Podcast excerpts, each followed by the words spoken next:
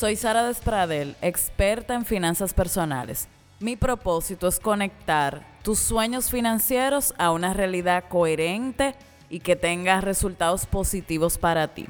En este, en este episodio vamos a enfocarnos en recapitular el 2020 desde el punto de vista financiero. Analizar un año tan impactante nos permite tener un termómetro de cómo van nuestras finanzas te invito a cuestionarte qué te hizo bien en tus finanzas. He conocido muchos casos que me han dicho, Sara, por primera vez pude entender el impacto de tener un buen colchón financiero para poderme sostener cuando me suspendieron en mi trabajo. Entonces analiza qué te hizo sentir con tranquilidad a nivel financiero y qué quisieras mantener, qué te funcionó algunas personas eh, se ha abierto un nuevo mercado de consumo. Por ejemplo, en República Dominicana ya podemos comprar online la parte de comida de supermercados. Entonces eso, para personas que se le iba la mano comprando comida, les permite ajustarse a una lista y comprar realmente lo que el presupuesto le permita comprar teniendo esa nueva opción. O sea, Analiza lo que mejor funcionó para controlar tus gastos, para manejar tus finanzas en este año. También piensa todas esas cosas que te alejaron de alcanzar tus metas. Por ejemplo, eso que querías comprar o ese viaje que querías hacer, ¿qué cosas te impidieron ahorrar adecuadamente para poder lograrlo? Entonces, cuando ya tú tienes eso claro, tienes que identificar qué pudieras cambiar para obviamente orientar esos resultados financieros a lo que realmente quieres. Por último, te voy a dejar esta reflexión de acciones que deberías estar haciendo con tu dinero. La primera es identifica un plan claro para eliminar tus deudas y enfrentarlas.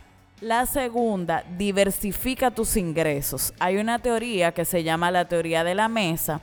Imagínate que tienes una mesa con una sola pata y tienes otra mesa que tiene cuatro patas.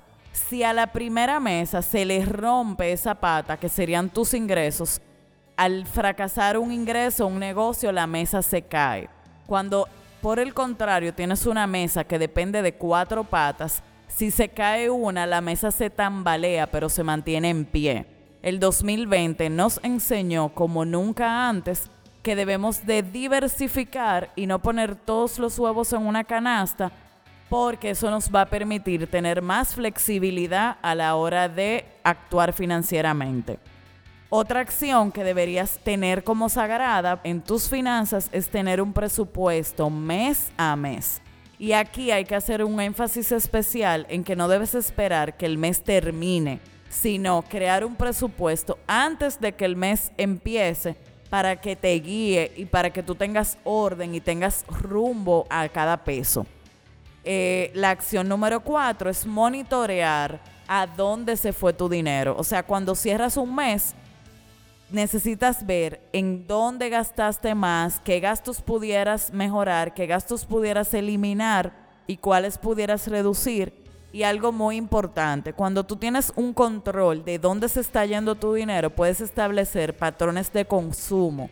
Y aquí he visto muchas personas que de repente no saben tener dinero en su cuenta y todo lo que ganan lo gastan. Entonces así realmente no tienen ningún cambio financiero.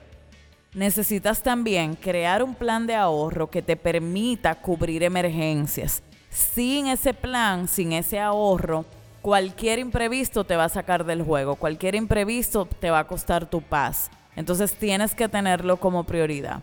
Por último, necesitas un sistema de inversiones que además de ahorrar te permita multiplicar tu dinero.